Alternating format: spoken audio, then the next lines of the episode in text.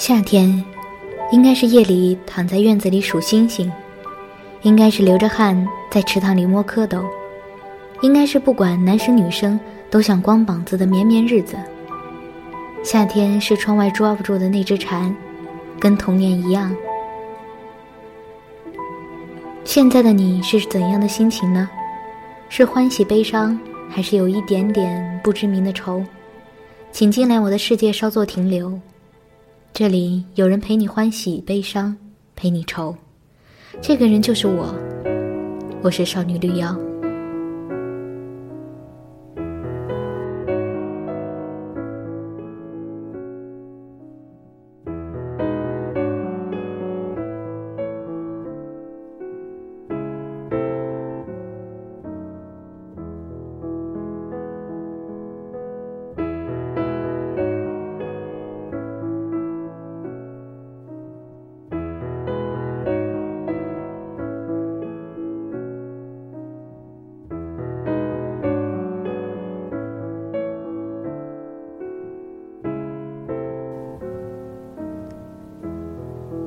晨起，八月份的白昼开始变短。五点多钟，天空还是有点悲观的灰色。我挨着窗边的床，比我先醒来。窗外有只停靠的蝉，大声发出疾呼，似乎要喊醒我的样子。我挣扎着爬起来，关上窗子。很奇怪，那只蝉没有飞走，而是静静地停靠，不发出声响。我落得一时清静。八月五号立秋，从节气来说，现在已经是夏末秋初了，但我们仍然活在盛夏里。夏天就像趴在我窗前，但我怎么努力也抓不住的那只蝉，跟童年一样。我不知道一个二十四五岁的人来回忆童年，会不会有些奇怪。有句话说：“时常想起过去的人，是因为现在过得并不如意。”我却不这么觉得。我现在过得很好，过去过得也很好，只是会在某个瞬间就想起小时候的自己，那种感觉像是想起寄住在爸爸妈妈家的侄女儿一样，又亲密，又觉得有距离。记忆里的夏天，我们一家四口会坐在院子里。爸爸和哥哥会光着膀子，酣畅淋漓地洗把脸，抄起放在桌子上的大西瓜，没有形象地开始乱啃，而我必须小心翼翼地吃，生怕西瓜汁儿溅到衣服上，让妈妈洗衣服的时候备受折磨。我问爸爸：“我可不可以也光膀子不穿上衣呀？”爸爸说：“你是女孩子，不可以。不过你现在是幼儿园。”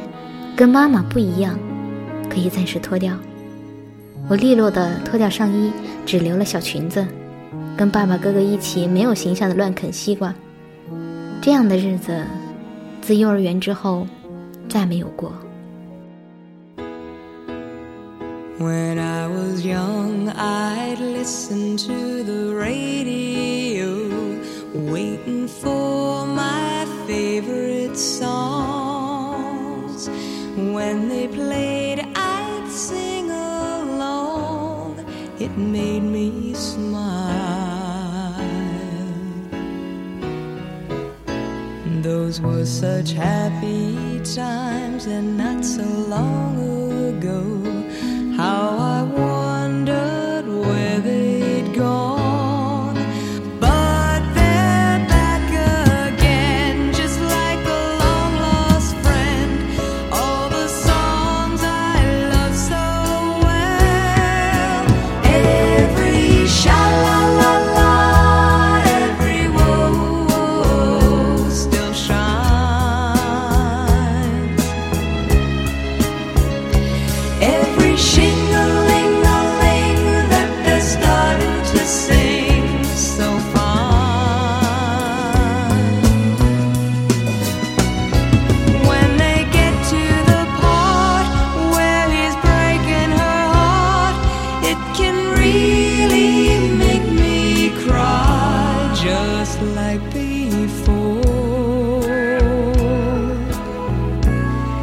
It's yesterday once more.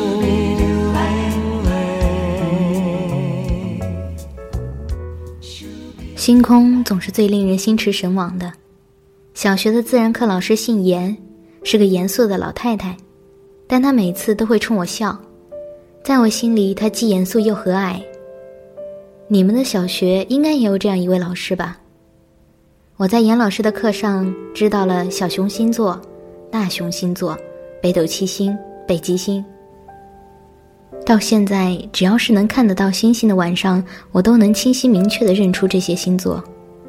我和家人也会在剩下睡不着的夜晚，拿了凉席爬到房顶看星星。我跟他们讲什么是大熊星座，什么是小熊星座。妈妈在旁边帮我扇扇子，说我学得好。我说是严老师教的好。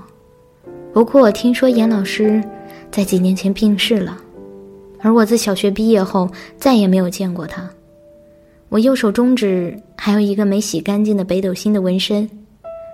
很多年了，我也不知道为什么留着它。在广东上大学的时候，夜里总是很晚才返回宿舍，天空低垂，星星像是落在我眼前一样。有时候，我和同伴会在宿舍楼道边喝啤酒边弹吉他唱歌。那时候觉得整栋楼都是熟人，一点不担心会被人踩酒瓶，大家亲切的打个照面。有时候还会有人出来跟着哼几声，也看会儿星星。再晚一点的时候，又会各自回宿舍睡去。看见有同学返回学校，拍了很多照片，熟悉又陌生。唉，熟悉的地方映照的都是陌生人的脸。度过的四个夏天啊，再也回不去了。